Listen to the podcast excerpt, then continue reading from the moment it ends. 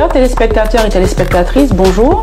Bienvenue à l'émission Témoignage. Je suis Nathalie Moueza, animatrice de Diaspora Interaction et conseillère d'orientation. Aujourd'hui, nous allons vous présenter euh, Monsieur Benjamin Teco, qui est un homme qui a un parcours inspirant et euh, qui a vraiment, euh, qui nous fait l'honneur en tout cas de nous recevoir dans sa maison pour euh, nous parler de ce parcours. Bonjour, Monsieur Benteco. Bonjour, madame. Nous vous remercions de nous avoir invités aujourd'hui. Merci, ça me fait plaisir de vous accueillir chez moi.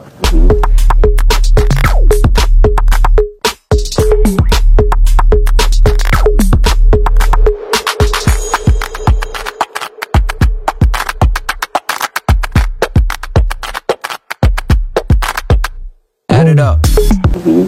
Et euh, ce que nous voulons savoir avant tout, Monsieur euh, Benjamin Teco, plus communément connu comme Ben Teco, euh, qu'est-ce qui vous a fait venir euh, au Québec? En réalité, je suis venu ici pour faire mes études. Vous savez, le lendemain des indépendants de nos pays, on faisait l'africanisation des cadres. Et dans ma famille, nous sommes éparpillés un peu partout. Il y a des gens en Allemagne, en Angleterre, en France. Et moi, j'ai dit, mais je vais venir chercher la technologie canadienne. Et je ne savais pas, je croyais qu'on parle l'anglais au Québec. Puisque quand vous voyez les anciens dictionnaires, on pensait que c'est l'anglais. Parce que le Canada, ça a été anglophone. Et on croyait qu'au Québec, c'est anglais. Donc, j'ai décidé, mes parents ont décidé de m'envoyer ici au Québec pour faire mes études. Ça, nous parlons des années 66. Et j'ai passé cinq ans à Montréal pour faire mes études en ingénierie. Et à cette époque-là, aussitôt que les cinq années d'études sont finies, on doit rentrer dans nos pays parce qu'on devrait aller bâtir là-bas. Malheureusement, arrivé sur place, il n'y a pas d'ouvrage dans le domaine, dans le domaine des télécoms que j'ai fait ici. Et j'étais obligé de me- m'expatrier au au Congo-Brazzaville. Alors c'est là où j'ai décidé de revenir au Québec en tant qu'immigrant maintenant. Ok. Je, je re- je revenais ici parce que je connais déjà le milieu puisque j'ai fait mes études. Mais je ne savais pas du tout qu'est-ce que je vais faire. Parce que j'avais une belle job, j'étais assez bien payé quand même à Brazza. Et là, vous aviez quel âge à peu près? J'avais 29 ans. 29 ans. J'avais 29 ans à l'époque. Donc là, vous vous cherchiez encore. euh, Ben, on ne sait pas où on allait. Donc, euh, à 29 ans, j'ai décidé de revenir au Canada. Et j'ai obtenu mes papiers en tant qu'immigrant maintenant, immigrant reçu. Et je me suis rendu directement à Québec, dans la ville de Québec. Donc là, vous aviez fini votre euh, l'université. Ah oui, oui, ah oui, oui. retourné J'étais au retourné pays. au pays et ensuite je suis revenu ici. J'ai fait mes études d'ingénieur en, en télécom, des bacs en électronique ou en électricité ou des choses comme ça. C'était vaste. Alors moi, je me suis orienté dans les télécommunications et c'est dans ce domaine que j'ai travaillé et aussi bien au Congo-Brazzaville que ici au Québec. Parce que quand vous, vous fermez votre porte en arrière de vous pour aller pour vous expatrier, il faut, faut que vous assumiez, il faut que vous travailliez, il faudrait que vous fassiez quelque chose pour vous su- subvenir à vos besoins. Donc, je me suis trouvé une job au salaire minimum dans les années 72. Et de là, je faisais le service et je faisais le maximum pour avoir plus d'heures possibles parce que les autres ne voulaient pas travailler dans des temps supplémentaires. Moi, étant donné le salaire est bas, je récupérais les- toutes les jobs qui me passaient et ça m'augmentait un peu mon salaire. Quel était le salaire minimum à l'époque? Oh, c'était 2,54$ que j'ai touché pendant pratiquement six mois. Et heureusement, j'avais eu un bon patron qui a trouvé que mes, mes études, j'ai fait mes études ici, j'ai des diplômes euh, d'ici et on devait ajuster mon salaire. Heureusement. Alors ils, ils ont commencé à ajuster mon salaire. Je ne suis pas payé comme euh, un ingénieur, mais je suis payé comme un technicien parce qu'ils n'ont pas besoin d'ingénieurs dans la, dans la compagnie à cette époque-là. Donc j'ai pris une job de technicien pour une compagnie qui porte le nom de Marconi, Marconi Canada. J'y ai travaillé pendant environ une euh, quinzaine d'années. Et ils ont décidé de fermer le bureau de Québec. Chez Maconi, comme Oui, oui. technicien. Oui, oui. Ça veut dire que l'ingénieur a accepté Ah oui, parce qu'il faut... de s'humilier mais oui, il faut que de tu t'humilies, de commencer au bas de l'échelle pour ensuite pour ensuite euh, rebondir. puis, Mais oui, voilà. tu te connais. Quelqu'un qui se connaît, qui connaît sa qualité, il ne chiale pas. Il, fait un dolly back, autrement dit, la personne euh, rétrograde un peu pour mieux rebondir. Moi, c'est ça ma philosophie que j'avais. Donc, c'est ça que j'ai fait pendant les 15 années. Par contre, ma connaisse, ils m'ont fait confiance. Ils m'ont formé pratiquement, puisque je- tout ce que je voulais, ils me le donnent. Je veux faire telle chose, ben est capable. Vous voulez faire telle affaire, capable. Donc, un moment donné, mais je me sentais que j'étais assez utile, donc euh, je, dachais. Et je, je- je gagnais ma vie comme il faut chez eux, même en tant que technicien, m'a connu à cette époque-là. Donc, euh, c'est pas un problème. Et c'est quand ils ont fermé la- le bureau de Québec, c'est suite à ça que j'ai démarré la compagnie Scantec. J'ai acheté les facilités de Maconi ici et j'ai commencé. En 60, jeté, hein. 86, ça. Ouais, en 86. Et j'ai fait ça jusqu'à 2011. Euh, la compagnie Scantec a fonctionné pendant 2011. Alors racontez-nous comment vous avez commencé? Parce que entreprendre c'est c'est un défi. Alors, comment, Oh. comment vous avez fait ça? Un défi, à condition de comprendre, de s'auto-comprendre, de faire un plan, et ensuite, euh, tu- tu- tu- ça se fait sur papier, ça. Si tu veux faire quelque chose, il faut faire un plan. Et quand vous faites le plan, vous ne faites que le suivre. Ça devient très facile. Parce que il faut, il faut s'occuper de soi. J'étais marié, il faut s'occuper de ma femme, il faut s'occuper de mon fils. Donc il faut une entrée de sous pour pouvoir faire vivre la famille. Donc, quand tu vois en arrière que tu as un paquet de responsabilités, tu ne peux pas faire autrement que de travailler. Très fort. Des sacrifices. La détermination. Sacrifice. Humiliation. Parce que c'est pas facile. Il y a des gens à qui tu n'aimerais pas penser, parler, mais tu es obligé de t'écraser pour être capable de leur parler, pour, pour savoir s'ils vont te donner un contrat. Voyez-vous Euh, donc, en 86, j'ai décidé de partir à cette entreprise-là. Et j'ai travaillé, d'acheter pas mal. Aujourd'hui, je m'aperçois je n'ai pas fait grand-chose. J'ai fait que faire ce qu'il faut faire. C'est vrai? J'ai fait que faire ce qu'il faut. Euh, qui consiste à faire quoi? Tu donnes un bon service à tes clients. Tu fais un bon choix d'équipement. Tu fais une bonne intégration d'équipement. Tu fais une bonne conception du système. Et c'est- comme ça que je suis parti. Vous, vous étiez polyvalent dans votre, euh, dans votre entreprise. Oh, On n'a pas le choix parce que euh, on, fait la- on- on faisait la radio. Quand on parle de radio, il y a la radiocommunication, la radio de transmission par, des données par les ondes courtes. On a les radars, le système de, de navigation aux instruments. On a les gyros, les pilotes automatiques et des choses comme ça. Donc, on fait intégration. On ne vend pas un appareil. C'est pas comme tu prends cette affaire-là et que tu le mets sur la table. Non, il faut l'intégrer. Il faut que les équipements se parlent entre eux. Euh, sur un navire, c'est une ville. C'est une, vraie ville, ça. Un bateau, c'est très complexe.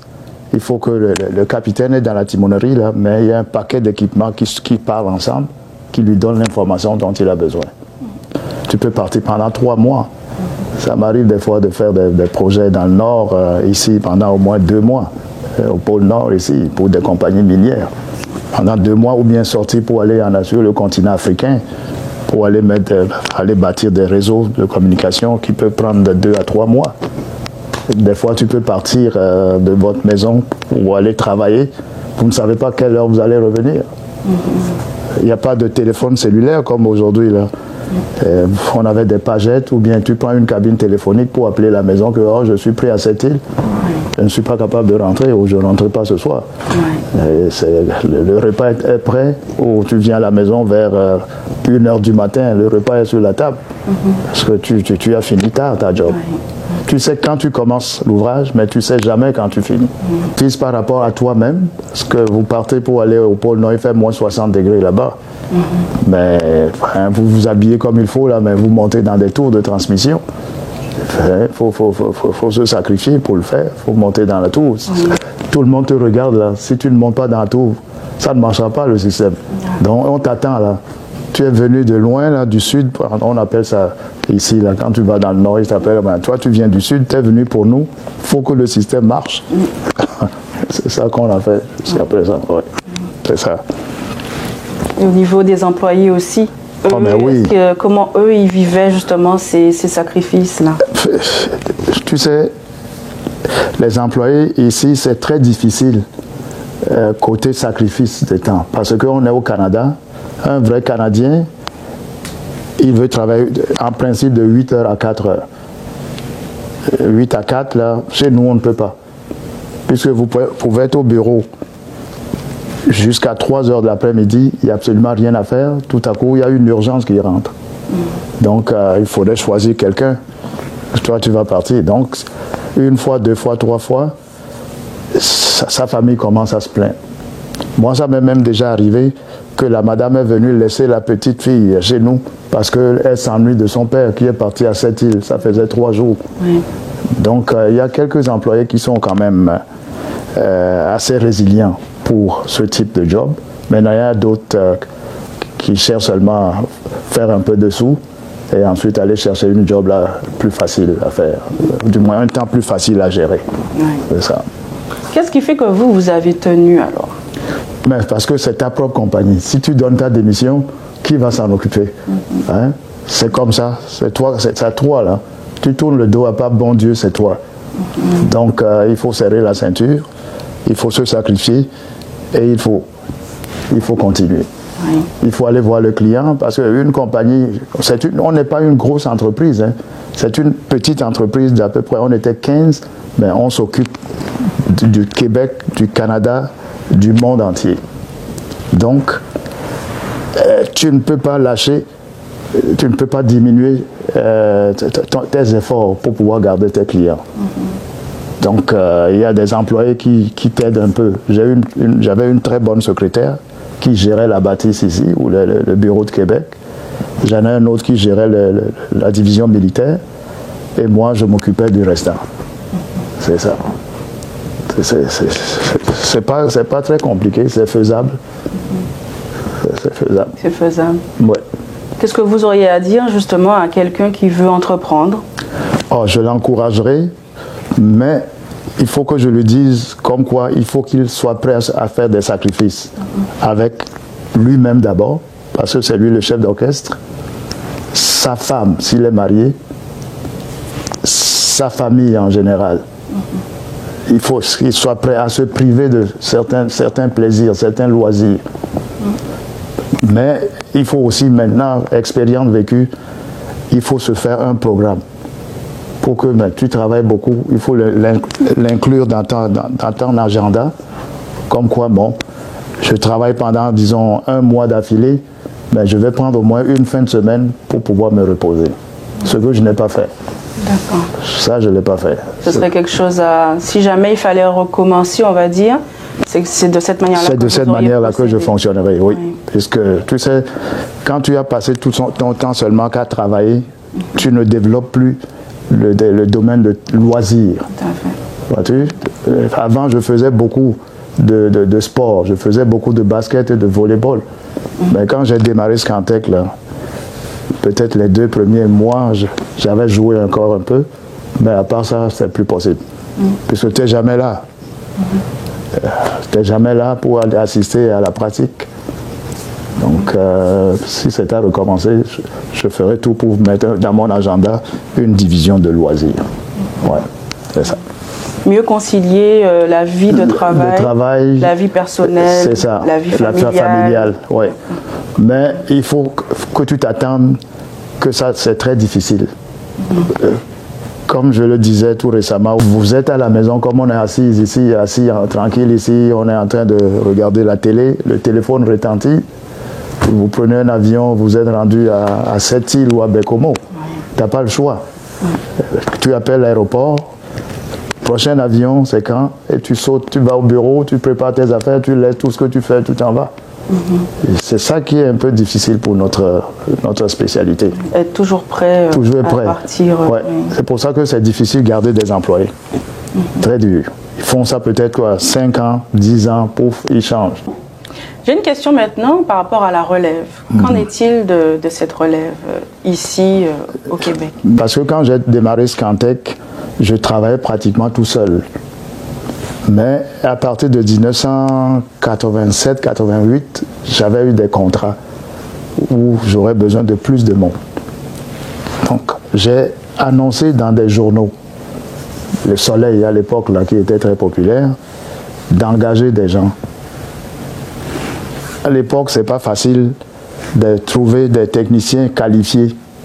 Tu t'en vas au gouvernement, tu es obligé de pouvoir annoncer ta demande de Halifax à Vancouver pour environ six mois pour voir s'il y a quelqu'un quelque part dans le pays qui est, qui est qualifié pour faire ce genre de job. Donc j'ai eu beaucoup de problèmes, beaucoup de difficultés pour avoir la relève. J'ai essayé de rentrer certains Africains qui venaient d'arriver parce que ce sont des cousins, je les appelle de mes cousins. Je parle dans les années 87-88, il n'y en avait pas beaucoup comme aujourd'hui. Quand tu les fais venir, je vais dire quelque chose quand même qui n'est pas gentil. Il, il, il, veut devenir riche tout de suite. Or, la personne, il faut le former. Au moment où tu le formes, il demande un salaire quasiment plus cher que ce que toi-même tu gagnes. Donc, j'ai eu beaucoup de difficultés à trouver une relève euh, euh, africaine.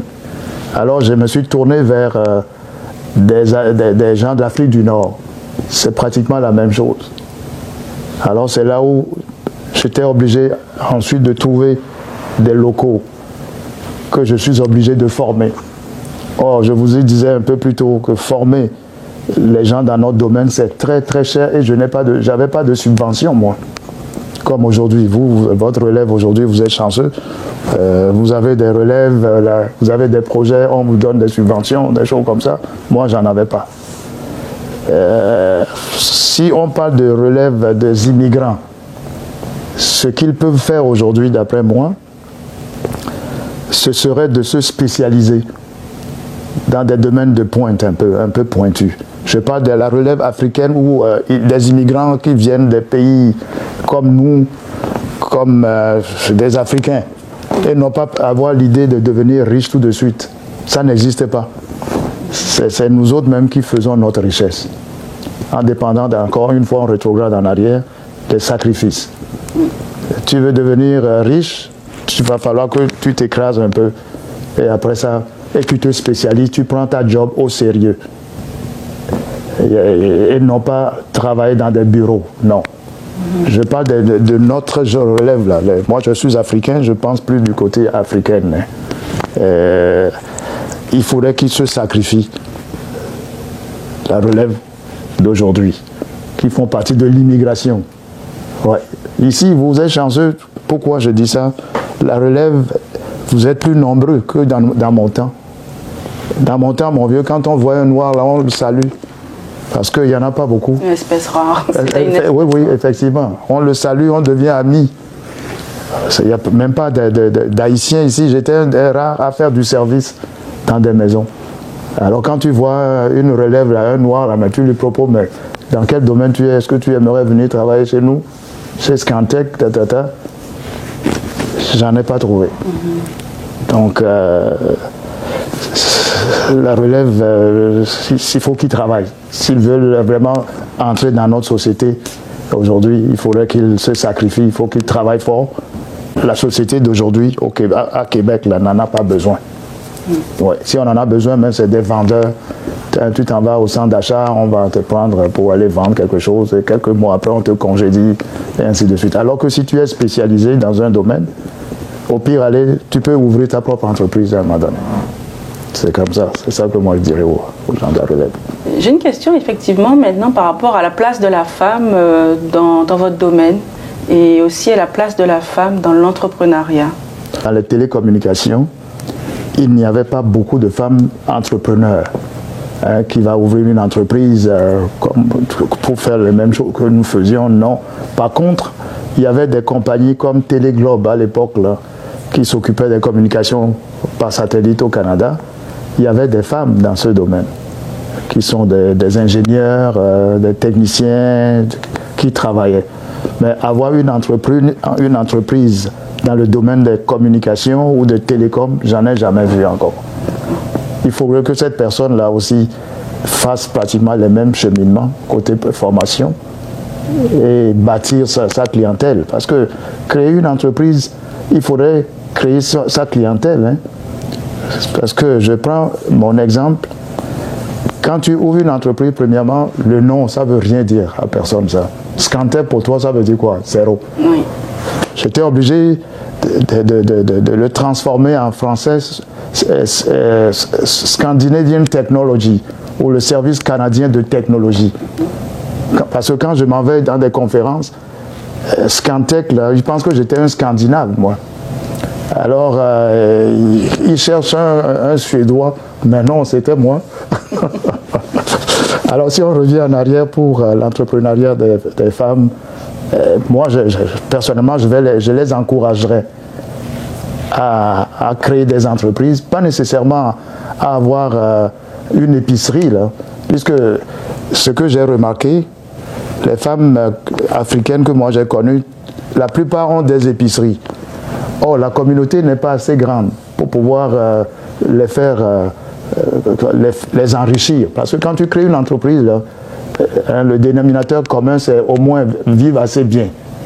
Tu vois? Oh, avoir une épicerie, toi, tu vends telle affaire, je vends ça, ta, ta, ta, on vend la même affaire, au fond.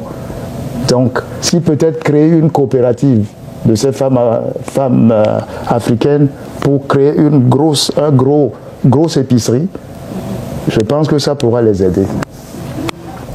Ça, pourra les aider. Justement, qu'est-ce que vous pensez qui pourrait aider euh, la communauté actuellement à Québec et au Québec? La communauté est, est devenue très disparate maintenant, d'après ce que j'ai pu remarquer. C'est qu'on n'a pas les mêmes formations. Donc c'est excessivement difficile de, les intégrer en même temps. Il va falloir que la communauté elle-même fasse une réunion, une réunion pour pouvoir se parler, à savoir dans quoi vous êtes spécialisé vous, dans quoi, dans quoi, dans quoi. Et ensuite, mais on fait un genre de brainstorming pour voir exactement ce qu'on peut faire, ce que toi tu peux faire, ce qu'elle peut faire, ainsi de suite. Tu vois?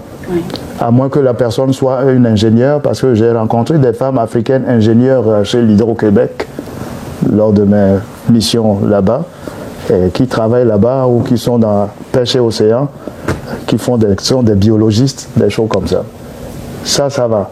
Mais si la femme veut créer une entreprise ou bien veut créer une communauté, ce serait bon que se rassemblent pour se parler pour ensuite savoir, mais moi je suis spécialisé dans ça, moi je veux faire ci, toi tu veux faire ça. Alors on, fait l'intégration et chacun se spécialise dans son domaine. Je me sens que ça pourra les aider un peu. Quels sont selon vous les besoins euh, de la communauté? Je, je, suis légèrement coupé avec la communauté. Mm. Vous savez, le besoin, c'est une solidarité que moi je dirais. Il faudrait que ça, ça se tient ensemble une solidarité. il faut créer une communauté. Parce que j'ai remarqué quelque chose. Nous sommes tous divisés ici. Moi, je, oh, je suis un Camerounais. L'autre va dire non, il est ivoirien. L'autre, c'est ça. Ça ne marche pas comme ça. On ne peut pas créer une communauté forte si chacun dit que oh, moi, je suis togolais. Oh, l'autre est un Dahomey, ainsi de suite. Non. Il faudrait une intégration. Il faut vraiment que vous vous fréquentiez. Connaître les enfants, moi, ça m'a manqué, moi. Parce que même, mon fils ne connaît pas beaucoup les autres enfants de la communauté africaine, du tout. Et je ne suis pas le seul. J'ai d'autres amis euh, africains qui ont des enfants métis, mais ils ne se connaissent pas. Hein? Donc apprendre à vivre ensemble. À vivre ensemble. À être solidaire. À être solidaire, à partager le meilleur et le pire. Voyez-vous? Oui. Ce serait quelque chose qui pourra aider la communauté, d'après moi en tout cas. Hmm. Parfait. Euh, en tout cas, l'équipe de Diaspo vous remercie beaucoup de nous parler de votre parcours et euh, merci pour euh, les conseils. J'ai rien fait, j'ai rien dit. j'ai absolument rien fait, j'ai rien dit. Ce sont des suggestions. Oui. Que ça peut aider. Ben, si vous êtes heureux, je serai content moi aussi. Est-ce que vous pouvez nous raconter une anecdote qui vous a le plus frappé pendant votre parcours? Il y en a quelques-unes, mais je vais vous en parler de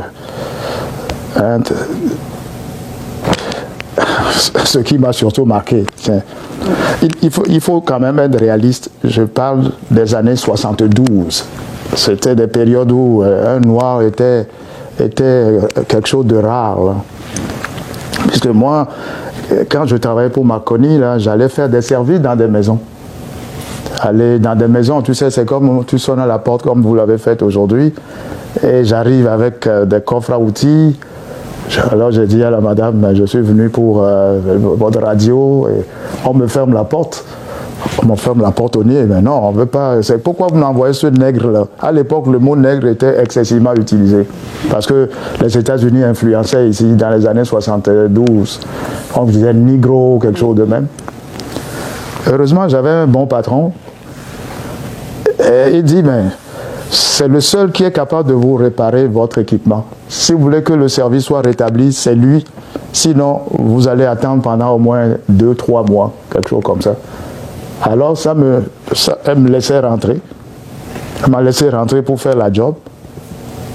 Elle a parlé à son mari par radio. Alors, depuis ce temps, elle ne veut jamais se passer de, de moi. S'il y a quelque chose, c'est moi qu'elle appelait. Envoie-moi le nègre tu vois, elle n'était pas méchante quand même. Elle disait ça comme ça. Le deuxième, c'était au Cameroun. Il ne me faisait pas confiance. Il, me, il, voulait me saboter, il mettait des choses, il, il, détruisait l'équipement pour voir si je suis capable de, leur montrer, de trouver le problème qu'ils ont créé.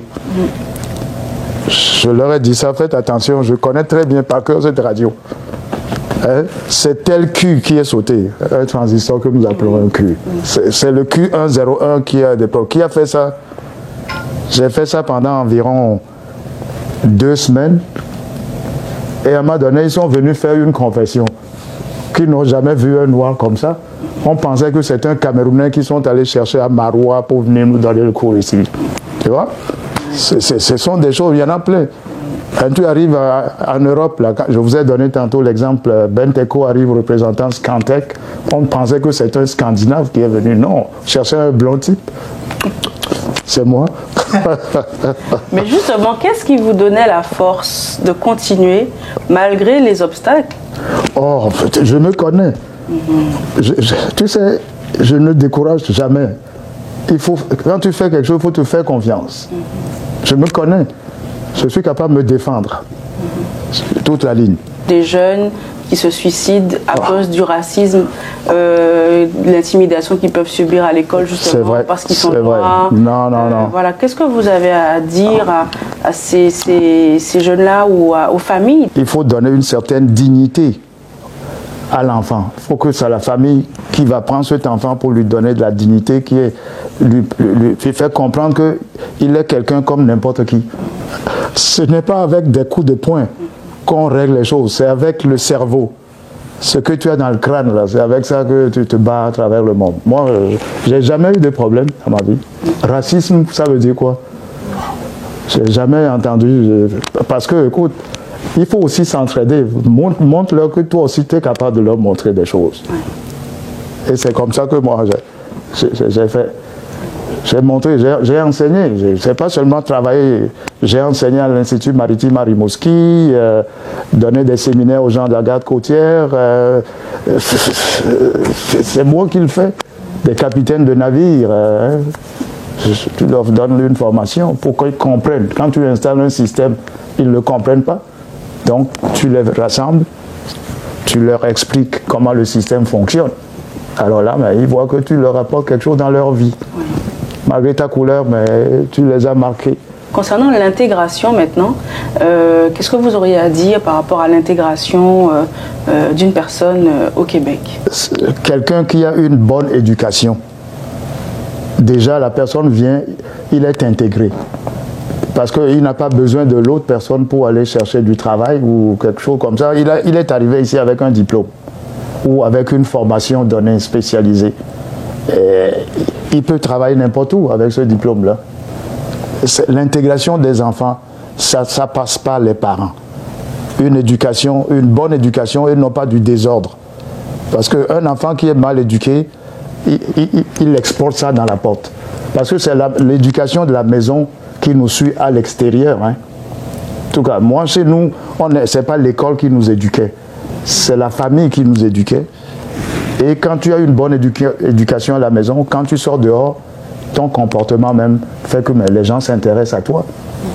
À travers le monde, hein, pas seulement au Québec ou à, Paris ou je ne sais pas où. Je, je vous ai parlé tout à l'heure euh, que quand je fais des voyages, je fais des amis. Pourquoi Je ne me mets pas au-dessus des autres. Hein, je, les traite quasiment comme euh, je suis en dessous des autres. Hein, et comme des amis de longue date. Hein, c'est comme ça que tu t'intègres dans leur société sans les connaître vraiment. Voyez-vous? Donc, c'est les enfants surtout, il faut que les parents leur donnent une bonne éducation, euh, un bon conseil, un bon comportement dans la société. Parce que vous savez, nous sommes des gens très visibles ici. Si on fait quelque chose, le quart de ce qu'un petit Québécois va faire là, ça va être multiplié par 200. Vous savez? Et on va le pointer du doigt tout le temps. La police va le suivre tout le temps. Parce qu'il est déjà targeté. D'où si les parents sont derrière ces enfants-là pour leur donner des conseils, des vrais conseils, et non pas euh, parler en l'air comme ça, euh, je suis certain que ça peut faire beaucoup de choses. Peut-être pas tout de suite, là, mais d'ici une quinzaine, une dizaine d'années, ces enfants seront intégrés plus rapidement à la société et leur futur sera assuré. D'après moi en tout cas. Merci beaucoup, Monsieur Benteko, de nous avoir reçus euh, chez vous. Merci pour euh, les conseils, les recommandations, les suggestions, comme vous nous aviez dit tantôt. Euh, après, c'est vrai que c'est à nous de, faire notre choix, mais en tout cas, on vous remercie beaucoup. Diaspora Interaction, ça m'a fait plaisir de vous avoir reçu chez moi. Il y a beaucoup de choses qu'on peut encore se dire. J'espère qu'on aura l'occasion une autre fois de pouvoir échanger encore. Merci beaucoup à vous qui nous avez écoutés pendant cette émission. Euh, nous espérons que cette émission vous a été très inspirante et euh, nous espérons aussi vous revoir à très bientôt.